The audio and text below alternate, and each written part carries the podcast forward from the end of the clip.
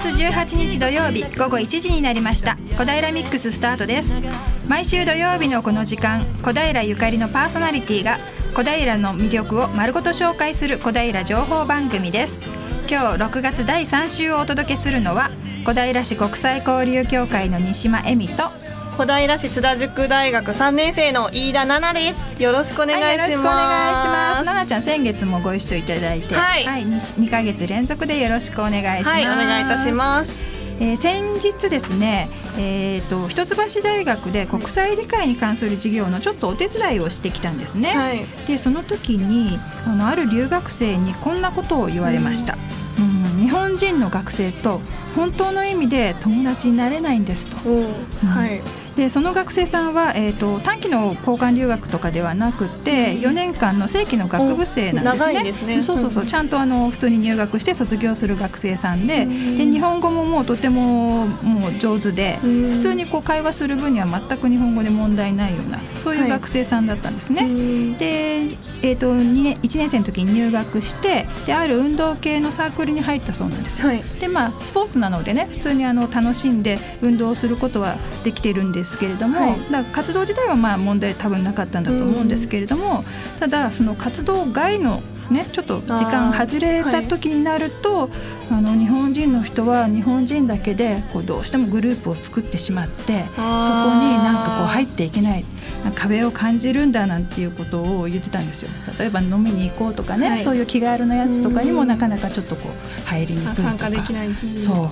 うしづらいみたいな、そういうのってどうどうどうなんでしょうね。いや私も外国の方これからオリンピックとかもあって日本増えるかなって思うんですけど、うんやっぱりお互いにこう歩み寄ることが大切になってくるのかなって結構思いますね。ねちょっとそうさ聞いて寂しくなってそうです、ね、でもまあそういうことって多分あるんだろうなって思ったんですよ。そね、その気持ちもすごいわかります、ね、なんか日本人でも日本人同士でもやっぱりこういろいろな皆さん小さなグループで仲良しグループとかってでき、はい、作るじゃないですか。合う合わないとかもありますもんね。でちょっと思ったのはね、はい、その昔もそういうグループってあったんですけど、はい、そういうグループって割とこうインフォーマルなものなので、その時によって人がこう変わったり、そうですね、メンバーも増えたり減ったり、特に固定じゃないから自由な感じだと思うんですよ。ただこう今のね、あの若い人たちって皆さん LINE とか使うじゃない。そうですね。LINE で簡単にグループでできちゃうでしょ、はい、で LINE でグループっていうのを作ってしまうと、はい、それが本当はインフォーマルなんだけどなんか一つのグループとして形作られてしまってそうですね。そうすると新しい人がね入りにくいとか。なかなかあります。一面みたいな言葉もありますもんね。一面って私も聞いてびっくりしちゃったんだけど、はい、それが一つのグループになっちゃうんだよね。そうなんですよね、うそうなってくると留学生の子がこう気軽にね付き合うっていうのがちょっと難しくなってるのかななんてちょっと思ったりしました。はい、でなんかこう日本はねどんどんこう先ほど奈々ちゃん言ったようにオリンピックに向かってどんどん国際化っていうのも進んでいくと思うんだけれども、それと同時になんかこうどんどんこう内向きになっていくような流れもなんか最近感じるんですよ。すね、こう両極端っていうかね。はい、うん、で多文化共生っていうとちょっとこうみ皆さん身構えて英語ができなくっちゃいけないとか、はい、外国人と頑張って交流しようみたいに、はい、そういうふうにこう思っちゃうような人も多いかもしれないんですけどもそうじゃなくって日本人外国の人関係なしに、まあ、あの価値観もいろいろだと思うし、はい、もっとこう思考を柔軟にしてね、ね、いろんな考えを持って誰とでもこういろんな視点で付き合っていくっていうか、はい、まあ、そういう感じのねところの心構えみたいのを持ってもらいたいななんて思ってます。はい、違うから、その中でこの人はあの外あの人なんていうんですかね外国人っていうだけでこう受け入れられるようななんか言葉だと難しいんですけど。そうそう。そういう感じでもう奈々ちゃん、若い人たちにこれからの時代かかっているので、はい、ぜひぜひ柔軟な思考で、ね、ねあの固定されないでいろんなところを経験していろんな人と付き合ってそうやって視野を広げていってほしいなと期待してます。はい、頑張ります。はい、はい、で、えー、そんな感じで あのお話ししましたが、今日のゲストもですね、えー、外国からの方をお迎えしてます。オランダ出身のロヒアファンデルフェルデさんです。はい、えー、国際交流協会の日本語教室に通っている生徒さんで、はい、えー、とってもね小煩悩なパパさんなんですね。オランダのこととか日本のこととか、まあいろいろなお話をお聞きしたいと思います。はい。そして市内のレポートはですね一橋学園駅前に4月にオープンした雑貨屋さんティママや T&K さんからレポーター津田塾大学の中本さつきさんと今日は直美さんもそうですね。はい。出ていただいて。はい、はい、ということでお送りしたいと思います。あなたのメッセージリクエストをファックスかメールでお寄せください。ファックスは042-451-2888 042-451-2888メールは egao842 アットマークウエストハイフン東京 .co.jp egao842 は笑顔発信中と覚えてください。FM 西東京のホームページのトップ画面からもメールをお送りいただけます。ツイッターで投稿していただく場合は「ハッシュタグ #842FM」をつけてください。小平ミックスのフェイスブックにはイベントお得情報などを載せていくのでぜひご覧ください。ラジオの音が聞き取りにくいと思われているあなた FM 西東京はパソコンやスマートフォンでも聞くことができるのをご存知ですか？FM 西東京のホームページトップページにアクセスしてみてください。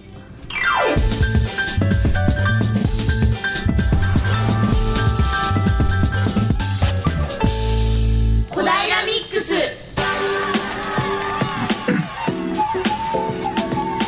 はいそれでは早速小平レポートをお届けしたいと思います。一橋学園駅から歩いて 30, 30秒のところに、えー、とってもね素敵なす、ね、うん、すごい目の前ですよ、うん、素敵な雑貨屋さんが、ね、オープンしたんです。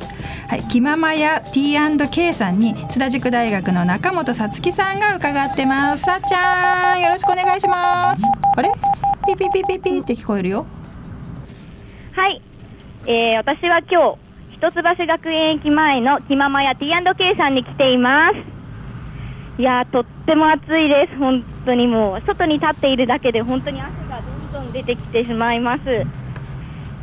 気ままや T&K さんは一橋学園駅を線路を挟んで東側のグレイス小林さんの1階にあります。お隣にはバーや理容室がありますね。そして外観なんですけどとてもひときわ目を引く爽やかな見た目になっています。ミントグリーンや白を基調とした壁で、本当に、うわー、なんかおしゃれなお店があると思います。思ってしまうようなお店です。で、入り口にはお花がたくさん並んでいてとても華やかです。入り口付近にもたくさん置物やバッグ、小物などが並んでいて、思わずもう中にスッと入りたくなるような外観となって速中に入りたいと思います。こんにちは。お店の中は本当に今折りたたみ傘とかハンカチとかリュック、帽子などもありますね。とっても店員さんとお客さんの距離も近くてとても和やかな雰囲気です。それでは早速お店の魅力をたくさん伺っていきたいと思います。本日お話をしていただくのはひままや T&K オーナーの樋口智子さんです。よろしくお願いします。よろしくお願いします。お願いします。まず、ひままや T&K さんはいつ頃オープンされたんですか？はい。えー、今年の4月27日にオープンしまして、まだあの2ヶ月経っていないっていうところです。ままだ本当にオープンしたばかりなんですね。オープンしようと思ったきっかけというのは何かありますか？もともと10年間イベントに出展して自分で作った作品を販売していたんですけれども小平市の都市計画マスタープランというのを見直す検討委員に選んでいただきまして地元の方やいろいろな市の方とまちづくりとかまちおこしについてあの検討したりしていく中でもうこれは自分で関わって町を元気にしていきたいなっていう思いもあって始めることにしました。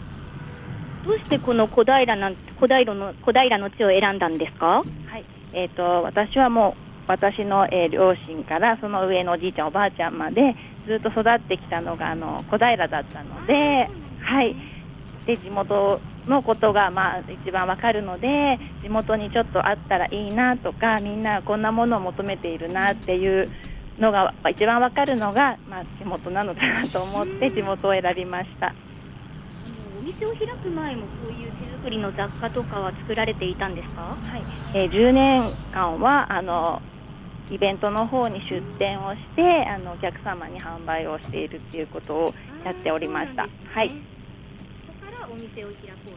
はい。はい、そういうことなんですね。はい。このお店の名前、きままや P&K さんの由来を教えてください。はい。えー私はあの子供が2人いるんですけれども、まあ、子育てと同時にハンドメイドを始めたので、えー、暮らしの中で今今作りたいものとか必要なものがまあ移り変わっていってその中で自分のスキルも上がったりいろんな中で気ままにあの作るものが変遷するということを、まあ、予測した上で 気ままやというふうにつけて T&K というのは、まあ、そもそも私の師匠でもある母があの手作りのあの、まあ、専門家だったので母の、えー、イニシャルと私のイニシャルを合わせて T&K というのもつけました。では親子2人でお店をされているということですか？はいそうです。このお店はどのようなコンセプトの雑貨屋さんなんですか？はい、えー、ハンドメイドとあの既製の雑貨両方扱ってるんですけれどもテーマはあの暮らしの中になくても困らないんだけれどもあるとあの気持ちが楽しくなったり癒されたりっていう要素があったり便利であったり、まあ、自らが使ってみてあのぜひ人に教えたいというものを選んでおくっていうことをコンセプトにしています。じゃあとてもセレクトにはこだわりがあるということですか？はいそうです。どのような商品を具体的には取り扱っているんですか？はいえーと、既製品のものですとあのちょっとしたお洋服や帽子、カバンなどからあのちょっとお土産に持っていけるような、えー、かわいい布巾だったり食器だったりであとは、えー、こちらからお声がけさせていただいた作家様が20名ほど協力してくださっているのでいろいろな作家さんの作品も取り扱っております。今人気の商品や新作の商品おすすめの商品などありますか？はい、えー、手土産にはあの蚊帳でで蚊帳の生地でできているお布巾が大人気で、えー、お値段も手頃なんですがあのその素材の使いやすさと可愛らしさがあの大布巾ってちょっと自分ではなかなか綺麗なのが買えないものなので、えー、人気です。あとはそうですね、えーと、当店のオリジナルの鍋つかみも大変ご好評いただいておりましてちらは母が作っております。はい。今日は土曜日で普段はどのような営業時間でやられているんですか？はい、普段は、えー、土日お休みさせていただいておりまして基本的には平日の営業になっているんですけれども、えー、月に1回程度は土曜日の営業をしておりまして、えー、ワークショップもあの平日2回と土曜日1回で現在組ませていただいております。今日も土曜日オープンしているということは何かやられるんですか、はい。えー、これから、えー、印鑑ケースを作るワークショップがございます、はい、この後ということはもうすぐですか？はい1時半から予定しております。印鑑ケースというのは普通に縫って作るんですかね？はい、こちらは、えー、縫わないで、貼るだけで作れる、はい、パターンのものなのでで1回マスターしていただくと他のペンケースですとか違ったものに応用ができるっていう、ね、はい、ものになってます。すごい。便利そう使いやすそうですね。ワークショップは定期的に開催されているんですか？はい、えー、実はあの開催を始めたのは今月からなんですけれどもこの後あの夏休みにお子さん向けのワークショップとか、えー、月にいろいろなテーマを設けてあの店頭の方に来ていただければ見本が見られるようになっております。今後も楽しみですね。前半はお店の概要についてや商品についてお伺いしました。これからちょうど1時半からワークショップがあるということなのでその様子も後半でお伝えできたらなと思います。前半は以上です。ありがとうございました。はいありがとうございました。はい、縫わないでできるものっていうことなのでねきっと手芸が不得意な私とかでも大丈夫な、ね、ワークショップかもしれないですね。楽しみです。はい。後半もまたレポートの続きを伝えてもらいます。それではここで一曲お聴きいただきます。ゆずの夏色です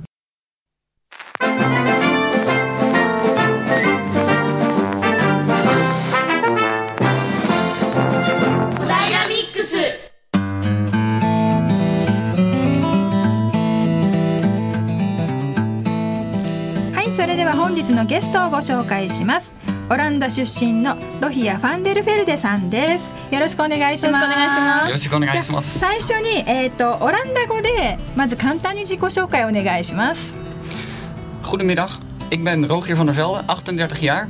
Ik ben geboren in Leiden, heb twee kinderen en ben getrouwd met een Japanse vrouw en woon sinds 2,5 jaar in Japan.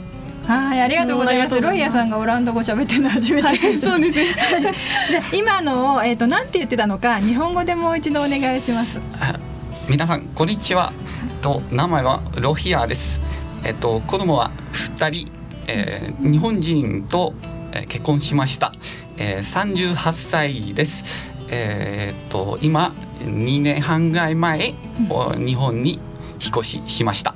はいありがとうございます。ありがとうございます。そうあのお子さん二人でねとっても可愛らしいの。そ,、のお話も後でお聞きしましょうね。はい。はい、えっ、とまずオランダ出身なんですけれども、オランダのどちら出身ですか？えっと僕はライデンに生まれました。ライデンライデンライデンですね。はい。えっと場所的に言うとなんだろうアムステルダムから？うんアムステルダムから三十キロ、車では三十分ぐらいかかりますね。分あ、そんな近いんだ。はいはい、じゃあ日帰りで遊んで遊びに行けるぐらいの距離まあそうですね。うん。えっ、とどんな町ですか？ライデンっていうところ、うん、私初めて聞いたんですけど。そうですか。えっと、うん、大学の町ですよね。ずいぶん昔400年ぐらい400年ぐらい前？の大学だったありますね。はい、なんか、うんとオランダで一番古い大学なんですよね。ライデン大学っていうところね。そ、ねはい、その大学を中心に発展してきた町。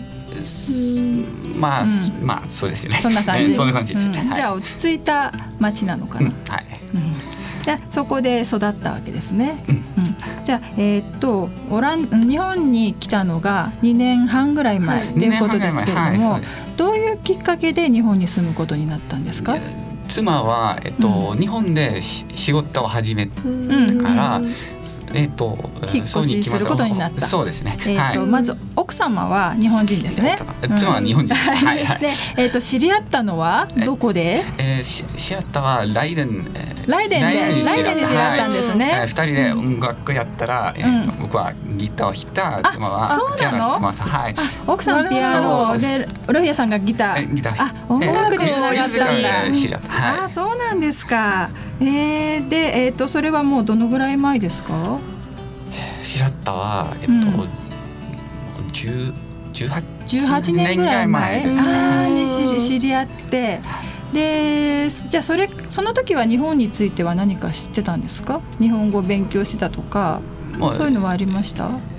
えっとそうですね。二人で勉強しました、うん、じゃあ、うん、妻に教えてもらって僕はオランダ語でじゃあ初めは別に日本には日本のことはそんなに知らなかったのに奥さんと出会ってしまったからそうです。始めたからもう全然知らなかった。知らなかったですね。じゃあもう奥さんにも惚れてしまったので日本のことも一生懸命勉強したって感じ。ですかそうですね。今ね、はい、それで、えっと、ずっとオランダでいにいたんですね。そうですね。えっと、うん、一緒に16年ぐらいうん、16年ぐらい。オランダにずっと住んでたんですね、はい。はい。うん、じゃあ本当だったらそのままずっとオランダにいるかなと思ってました？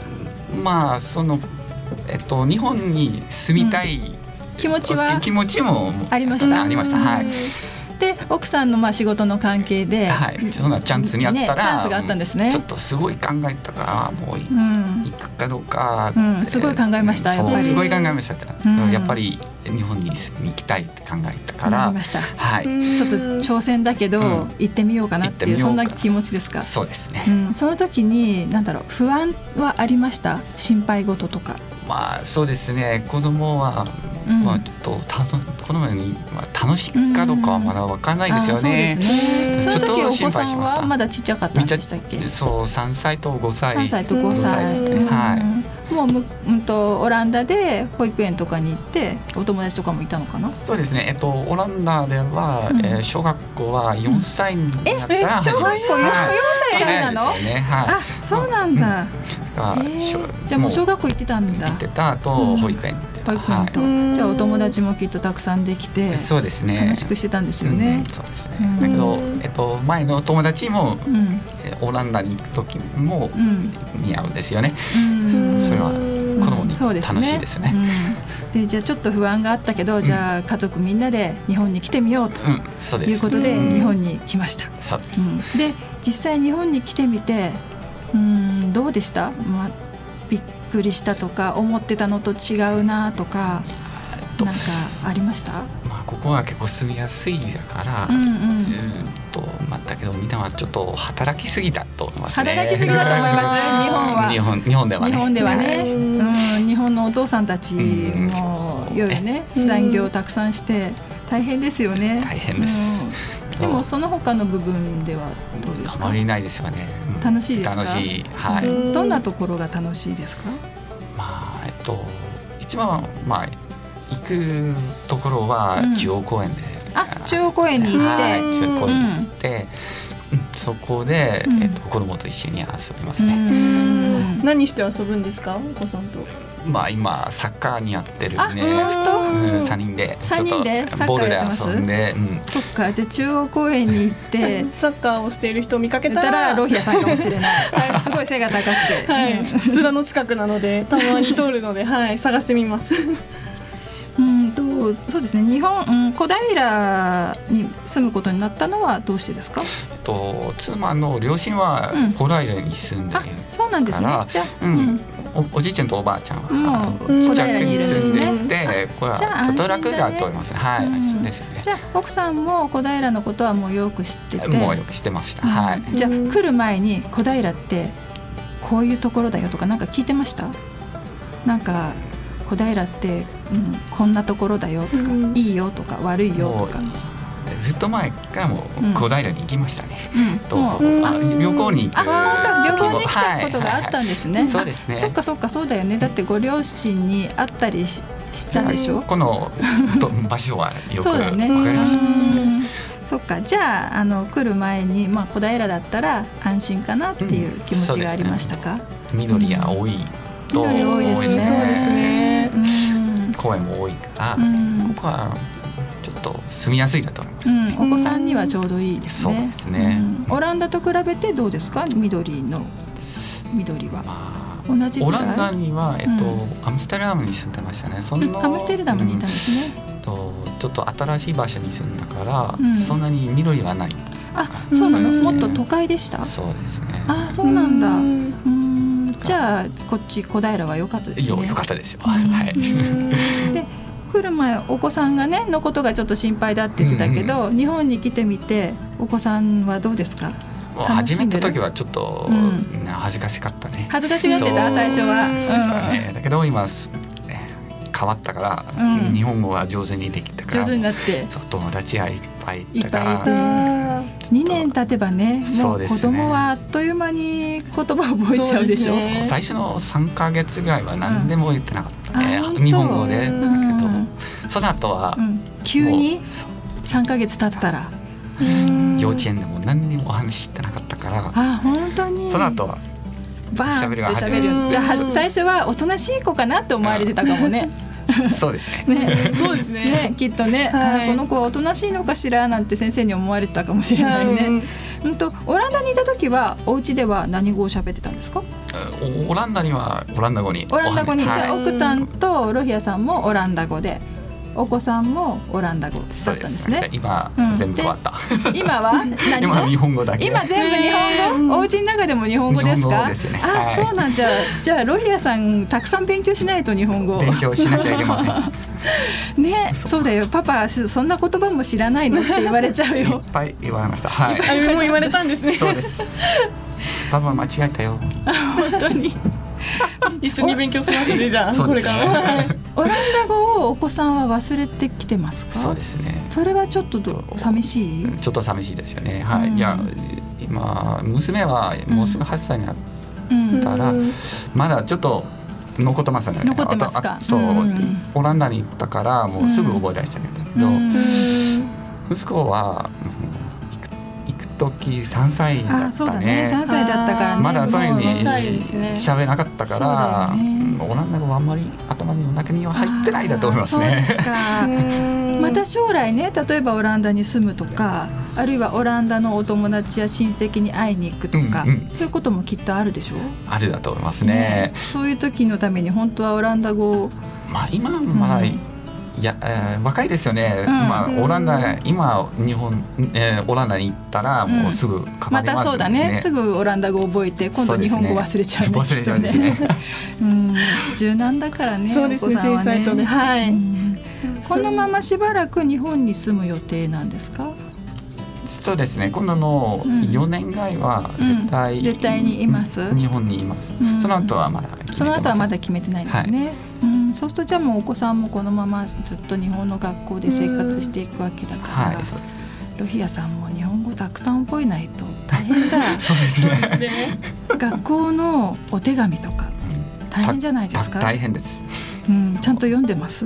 まあ簡単の書いてある言葉は分かりますだけど、結構手紙が大変、大変ですよね。いっぱいだからもう全部読めないですよ、そうね。日本人でも面倒くさいから読まないんですよ。量多いですもんね結構。でも時々大事なこと書いてあるんだよね。何々をいつまでに何々を持ってきてください。はいそれは。それはね大事だから。大体わかりますけど。本当微妙のお話はちょっと難しい、難しい、まあでもそういう時は奥さんに助けてもらうのかな、ね、お便り読んでるだけでも勉強になるかもしれないです。ね。そうですね、うん、漢字もね、たくさん覚えないといけないし。ちょっと疲れちゃうんですよ はい。それではここでですねロヒアさんからのリクエスト曲をお聴きいただきたいと思います。クイーンの曲で「ボヘミアン・ラプソディ」ということなんですけれどもどうしてこの曲をロヒアさん選んだんですか？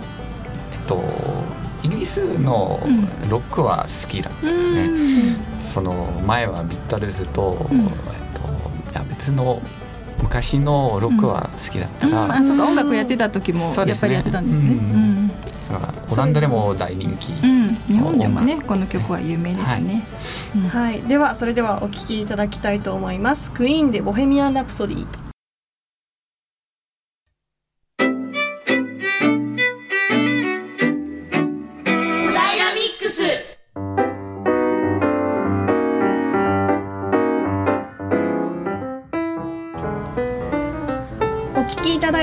は FM 西東京小平ミックスです。今日はオランダ出身のロヒアさんにお越しいただいています。後半もよろしくお願いいたします。よろしくお願いします。先ほど中央公園大好きだって言ってましたけど、はい、すごい桜の時期なんかもいいですよね。そうですね。すごい見に来ました、うん、見に来ました、はい、ずっとこう周り全部ね、すごい桜になっていて。サッカーフィールドの真ん中に立ったら、もうぐるっと回った、そうだね。360度桜でねす。ごい綺麗ですよね、はい他にも中央公園でおすすめのとかあります？まあ小平サークスで。サーカス、ああよく見ます。そうですね。子供たちは大好きだったら大好き、うん、やったらもうすぐ遊びたいっていう。あ一緒に？一緒に。遊んでくれって、ね、ちゃんと遊んでもらってます、はい、もうお友達みたいだし。そうですね。次郎さんってさっきもお話されてましたもんね。そうですね。名前も知ってて、ね。うん、そう。ですか。うん、いいですね。まあ本当に近くにねこういうところがあるって恵まれてますよね。うん。それは1から7分ぐらいだから、行きやすいですよね。あの日本のお父さんね働きすぎだってさっきも話出ましたけど、はい、オランダではどういう感じで皆さん家族は過ごすんですか？まずお父さんは？そんな遅くない？まあ普通はその遅くに帰ってないんですよね、うん、6時ぐらいにには家に帰ってくる。帰ってくる。そうですね、うん、みんなと一緒にご飯食べて、うん、仕事終わってその飲みに行ったりしないでそうですね、ちゃんとすぐお家に帰ってくるお家に帰ってくる。はい、まあ金曜日金曜日は、ちょっとちょっとお出かけしたりもする。そうですね。日本と変わらないですね。そこは花金みたいな。そうね。週末になるからね。ちょっとはめ外してもね。はい。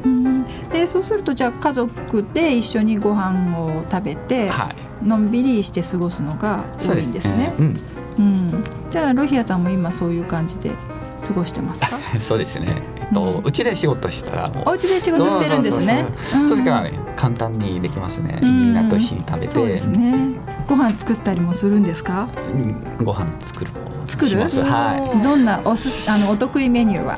リクエストはいつもオランダ料理ですよね。オランダ料理なのね、例えばどういうものですか、とじゃじゃがいもとお肉と野菜、うん、やっぱりじゃがいもあのドイツなんかもねじゃがいもってイメージあるけどそうです、ね、オランダもやっぱりじゃがいもよく食べるんですよく食べますね。昔はじゃがいもだけじゃがいも主食？そう。うん。お米も食べますか？今はよく食べますけど、えっと70年ぐらい前はあんまり、あんま食べなかった。食べなかったですね。あそうなんですか、はい。うん。だいぶ変わってきてるんですね、変わってきましたね。外国の食べ物はたくさん来ましたね。たくさん来てますか？日本食は？オランダでは、まあ人気だけど、うん。美味しくないと思います、ね、美味しくない？そうだ、ね、あそう。やっぱり日本で食べたら方がずっと美味しい、味味は全然違います、ね、全然違う え好きな日本食は何なんですか？いや何でも大丈夫。何でも大丈夫、はいはい、納豆とかも平気？納豆は食べない。はい。すみません。これは納豆はやっぱりダメなんだ。そうですね。納豆でも栄養あるんですよ。そうわかりましただけど、お子さんには？お子さんはえっとよくよく子供たちはよく食べます。はい。えらいえらいお父さんが。えっと匂いはね。匂い？がダメなんだ。やっぱり匂い吸いますかそうね味は美味しいんだけどねダメだ顔しか見てすいませんうんとオランダでね逆にオランダのうんうんとこういうところはオランダちょっと良くないなっていうところは何かあります？うん良くないはね、うん、まああちこちはちょっと汚いだと思いますね。汚い？そうですね。そうなんですか？うん、え町がですか？そう大きい町の中には汚いですよね。みんなゴミは外に置いたか。ああそうなんゴミを集める仕組みがいの？集める場所にありますだけど、うん、これは大きい、えっと、土の中に入ってる箱ですよね。うん、だけどこの箱は、うん。えー、いっぱいになったらみんな、その辺に捨てててますね。あそうなんだ、なんか綺麗なイメージはありますけどね。ももちろん綺麗な街も結構ありますだけど、大きいなアムステルダムの住んでるところは、ちょっと汚かったですよね。それは嫌いだった。そう、はいはい。でも東京はどうですか？すごい綺麗だと綺麗ですか？東京もでもほら。あのタバコ捨ててあったりとか、都心の方に行くとゴミ捨ててあったりもしますよね。うん、そうですね。だけど、まだまし、まみんなよく綺麗にしてますね。そうですね。まあ基本的にはねちゃんとゴミ箱に捨てるようにして、お掃除もするように、ね。オランダでそうではないですよね。あそうなんですか。なかったからもうみんなまあ置い置いといたんですよね。それはちょっとびっくりしたそうですね。しかも大きい都市の方がそう汚いんですね結構。そうですね。いっぱい人が住んでる、人がいるからね。はい、やっぱりそうなっちゃうのかもしれないね。え逆に今度は日本に来て日本であここはちょっと直した方がいいなっていうところはあります。ちょっと働きすぎですよね。働きすぎなところね、うん、日本の人はなんでそんなに働くんでしょう？わからないですよね、と仕事は大好きだと思います、ね、お仕事大好きなのかな？そうなんですかね。そんなに。多分そんなにお仕事大好きじゃないと思うよ。そうですか。なんでだろう？わかんないですよね。よく言うのは例えばね同じ会社にいる人で、隣の人が忙しそうだったら、自分だけ先に帰るのはなんかちょっとダメよくないかなみたいな。あそそういうのはないんですか？オランダ人は。そうに考えてない考えない？仕事終わったからもうもう帰る。帰る。自分の仕事今日終わった。終わったから帰る。帰ります。はい。だよね。でも多分帰早く帰るためにみんな頑張って早くやるように工夫をするわけですよね。そうだよね。だから早く終わったんだからもう帰る。っていうことですよね、あ確かに助けてくれるっていうのが日本人あるのかもしれないですね。どこかに。うん。どこかに多分ありますね。助けてくれるから大丈夫だろうみたいな、うん、あとたくさんはたあ遅くまで働いてる方がちょっとこう偉いみたいなね、そういうのもちょっとありますよね、はい、日本ではね、ね、だけど疲れたからもうそんなに考えられないから仕事はあまりできないですよね。そうそうそうあの効率が悪くなりますね。あの、うん、一緒もう頭疲れてきちゃうからそうです、ね、一生懸命考えてるのになかなか仕事が進んでないとかね。疲れたからもう仕事はあまりできないですよね。よね間違いやすいよ。まあ大変ですよ。日本人も早く終わらせましょう仕事。そうですね。いや終わらせたいです。って思ってるんだけどね。そうなんですね。みんな思ってるはずなんですよね。できないんだよね。難しいですねなかなか。問題は難しいなと思います。そうね、うん、この先ねもし、うんと、またオランダに帰りますっていうことにな決まったとするでしょ？いやまだ決まってない。まだ決まってないけど もし決まったとしたらそうどういうふう帰りたいですか？気持ちありますか？それとももっと日本にいたいっていう気持ちがありますか、まあ、どどこでもいいだと思います、ね。うん、どこでもいい。そうですね、ね、オランダも住みやすいですね、うん、日本も住みやすいと思いますね、そうね。オランダにはオランダのいいところもあるし、日本には日本のいいところもあるしそれぞれですもんね、はい、友達も友達もできてね。そう友達もねすごいたくさん作ってね、それはすごい楽しいですよね、お子さんの例えば小学校とかね保育園とか、お迎えに行ったりとかもそうでしょ？そうですね。すごい人気者じゃないですか多分。子供にはね。子供にね。そう、うん、多分。ですよね、目立つし、はい。うん、そうですね。あの昨日もねある小学校のボランティアに行ってもらったんですけど、うん、子供たちの反応はどうでした？もうすごい楽しかった、うん、楽しかった、はい、6年生と一緒にお話した、オランダの、年生で、えー、言葉、まあ、言葉じゃないんだけど、写真を見せてあげた後、うん。なんオランダのお話しました、ね、オランダのお話して興味持って聞いてくれましたか、はい。うん。やっぱりこう小学校の時からねいろんな国の人とこうやって関わって、はい、実際に接している体験が増えていくと日本の子どもたちもねとてもいい機会ですからね。そうですね、そうだと思いますね、はい、さっきのオープニングの話にもつながりますよね。そうですね、はい、やっぱり知らなければねわからないことが実際に接していくと、あもうみんな一緒なんだ。でそれでそれぞれ個性があるんだっていうことがね、分かってくれるとね、い、いですよね。うん、ロヒアさんのお友達がもし日本に遊びに来てどこを一番おすすめしたいですか？そうですね。じゃあいろんな場所がありますですよね、うん、えっとみんな京都。京都。京都に見に行った方がいいだと思います、ねうん、京都は行きました？行きました。はい、すごい綺麗だうん、やっぱり京都はちょっと違うもんね、そうですね。東京とはね。すごい広い、広いし建物も、ね、建物そんなに高くない高くないですよね。うん、で古い建物。古い建物が多分ライデンほどじゃないけど でも古いのも中にはねあるし、はい、江戸時代とかね、もっと前からつ、続いてるものもあるしね。じゃあライデンの昔の建物は全部レンガで作りましたね。レンガなんですね。ね。いや全然違います、ね、全然違いますね。日本は木造だもんね。はい。小平もぜひおすすめしてあげてください。お友達来ることになったら。そうそうそう小平で一つこれは直した方がいいっていうのはあるんでしょ？ああそうですね。えっとまあ元自転車道路が欲しいだ。そうですね。私も欲しい。私も欲しいです。ね日本に欲しいですもん、これ小平平らだからとても自転車便利ですもんね。便利です、ね、どこでも自転車で行けるもんね。自転車で行けますね、うん。はい、そのためにもっと安全に自転車で行かれるように自転車専用レーンができるといいですね。ちょっと怖いですよね。ちょっと危ないもんね、はい、車も多いし、歩道は人がいるしね、はい、それを皆さん聞いてますか？市役所関係。ぜひ自転車レーンを少しずつでもいいからね、はい、増やしてほしいななんて思います。はい、はい、ではそろそろですね。なんとまだまだいっぱいお話聞きたいんですけれどもこの辺でゲストコーナーを終了したいと思います今日はロヒアさんありがとうございました。ありがとうございました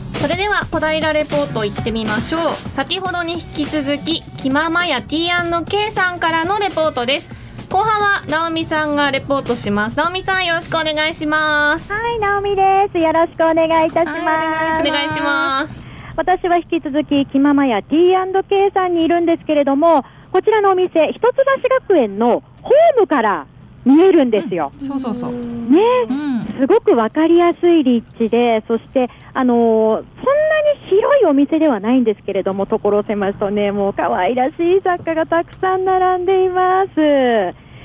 あの前半はですね、T&K の T ですね、ともこさんの方におかな お話を伺いましたけれども、今度ね、K の方です。恵子さんの方に少しお話を伺ってみたいと思います恵子さんよろしくお願いしますはい、よろしくお願いいたしますお願いします今実際にともこさんがワークショップをやってますけれどももう一度どんなワークショップをやっているのか少し教えてもらえますか？はい、えー、ともこさん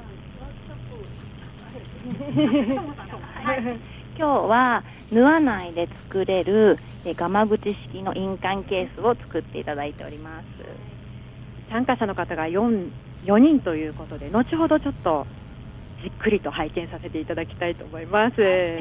恵子さんの方もワークショップを行うことがあるんですよね。えあの今後はあの私は布小物を作りますので針と糸を使ってあのその回の講習もしくは2回の講習で仕上げられるものを提案していこうと思っております。娘さんとお二人で始めたこちらの気まま屋ですけれども1ヶ月ちょっと経ちますけれどもどうですか？そうですね。やってみなければ体験できなかったことが様々ありまして日々とても楽しいです今日は娘さんの娘さん、恵子さんのお孫さんもいらっしゃってるんですはい、あの下の孫があの来ております。ちょっとお話伺ってみようかな。どこ行った？いたまなちゃんこんにちはこんにちは。まなちゃんの大好きなものを一つ教えてもらえますか？お店の中で。おままごとです。どんなおままごとなのかな？綺麗できてます。あの白い棚のところにあるやつだね。あれはお料理をするおままごとなのかな、うん、今自分では持ってるの、うん、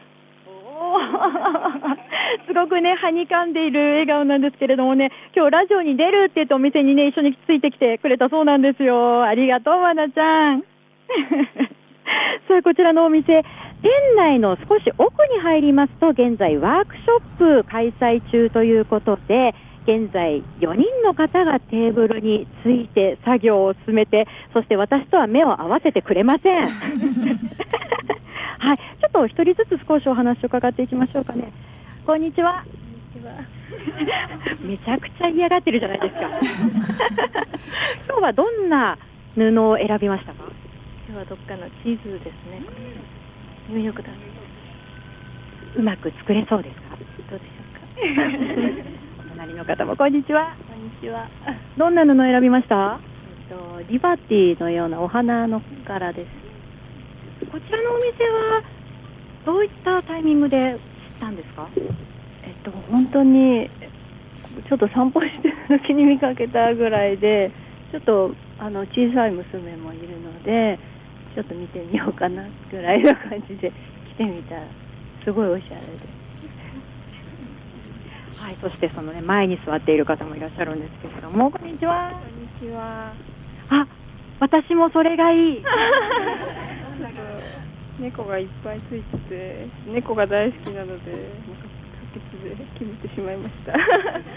あのこちらの店、猫の雑貨もかなり多いですよね、ともこさん。はい、うちにも猫一匹飼ってまして、猫ちゃんはあの猫ちゃんにお金をかけるところがないので、雑貨で猫ちゃんをこう満喫したいと思っています。あの今猫柄を選んだお姉さんうまくできそうですか？どうなんでしょう。私不器用なんですけどそれでもあちょっと言われてるのでどうにかなるんじゃないかと思います。そしてもう一方どんな柄今日選びました？私はあれですね、えっと、パグの絵柄のやつですお尻のパグが1匹いるやつですね。今日はこのワークショップ参加しようと思ったきっかけはどんなところでしょう？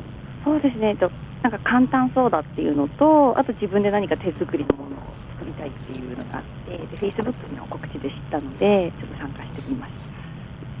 お子さん、着々と町の方に知られているようですね。ありがとうございます。こちらの工程を簡単に教えてもらってもいいですか？はい、こちらはラミネート生地を使って、そこに、えーワッペン芯という芯を貼ってあと両面テープを使ってこう貼っていくので工作のような感覚で最後はあのボンドを使って口金に入れるだけっていうのがあってあの針とかミシンとか一切使わないでできるタイプの手芸になります誰でも参加できるんですか？はい誰でも大丈夫ですただ4人がマックスなんですかね。はい、あのスペース上4人がマックスというのもありますし、あの私が出たいろんな教室の中でも4人ぐらいの方があの作りやすいんじゃないかなっていうのもあったので、お顔が分かる範囲で4人でと思っております。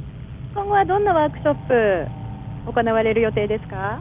今後はあの作家さんによるそれぞれのジャンルのワークショップをお願いしたり、えー、あとは母による布の、えー、ソーイング系であったり、えー、ちょっとブローチだったりアクセサリーとかあの本当に多岐にわたるジャンルを予定しているのでぜひチェックしていただけたら嬉しいです。さあそして7月にはイベントにも参加するということのようなんですけれども、はいえー、こちらは、えー、7月2日なんですが航空公園のニューズ・ザ・スクエアという屋内で80店舗ほど出る、えー、手作りのイベントでもう70回を迎える老舗のイベントです。はい、じゃあその航空公園でお客さんをまた魅了してこちらにもどんどん足を運んでもらいたいですね。そうですね小平を盛り上げたいと思います。リスナーの皆さんに一言じゃ最後にお願いします。はい、えー、こちらのお店は来ていただいてあのいているだけで癒されるなって思っていただけることも喜びですので特にお買い物が用事がなくてもふらっとお顔を見せていただいてお話ができたら嬉しいです。ありがとうございました。ワークショップ参加者の皆さんも頑張っていいもの作ってください。ありがとうございます。今日は一橋学園の駅からすぐ近くにあります気ままや T&K よりお届けいたしましたリスナーの皆さんぜひ遊びに来てくださいありがとうございました。直美さん、私もね今この目の前に一個パスケースあるんですよね。はい、パグのえっ、ー、と柄の描いたラミネート生地ですね。これもつるつるしてて。はいで、えっと、こちらもあの T&K さんの手作りのものです。であの本当にオーナーの方とてもね気さくな感じの方で、はい、あの遊びに来てくださいって言ってましたけど、はい、多分遊びに行ったらね買っちゃう。買っちゃいますね、うん、パグも可愛いですね、うん、これも。これも自分の好きな生地で作っていただくこともできるそうなんですよ。ぜひ、ね、行ってみてください、はい、ちゃんも。行ってみます、うん、はいありがとうございます、はい、ありがとうございました。はいここでですねリクエスト入りのメッセージが届いているのでご紹介したいと思います。ラジオネームグッドハートさん。リクエスト曲古代ライフ三谷武樹さんの曲ですね。神戸から小平へ人生の岐路まっすぐな楽曲たち好きでした。故郷からずっと応援しています。とのことでした。ありがとうございます。はいありがとうございます。今日の読売新聞多摩版にも掲載されている今話題の神戸市から小平市に移住してきたシンガーソングライター三谷武樹さんへのメッセージですね。はいこれは神戸のリスナーさんからのメッセージでしょうか。今日はね曲をかける時間がなかったんですけれどもまた小平ミックスでご紹介させていただこうと思います。今後小平を盛り上げる新しいイベントを次々と仕掛けていくつもりだという三谷さんですね。活躍に期待したいと思います。はいありがとうございました。はいそれではですね本日と、えー、来週のこの時間を担当するのは一般社団法人小平青年会議所の沼崎直隆さんです。今日はメインパーソナリティ西真恵美さんアシスタントパーソナリティ飯田奈々レポーター中本さつきさん直美さんでお送りいたしました。はい今日はねオランダのロヒアさんにいろいろお話を伺いました。はい、えー、国際交流協会の会にはこうしていろいろな外国の方に来ていただいて、はい、でその国のことそれからね小平のあの外国の人が感じる小平のいいところどんどんどんどん紹介していきたいと思いますので、はい、皆さんちゃんと聞いてくださいさいね、聞いてください。はいそれでは来週もお聞き逃しなく。はいありがとうございました、はい、ありがとうございました。ありがとうございました。ありがとうございました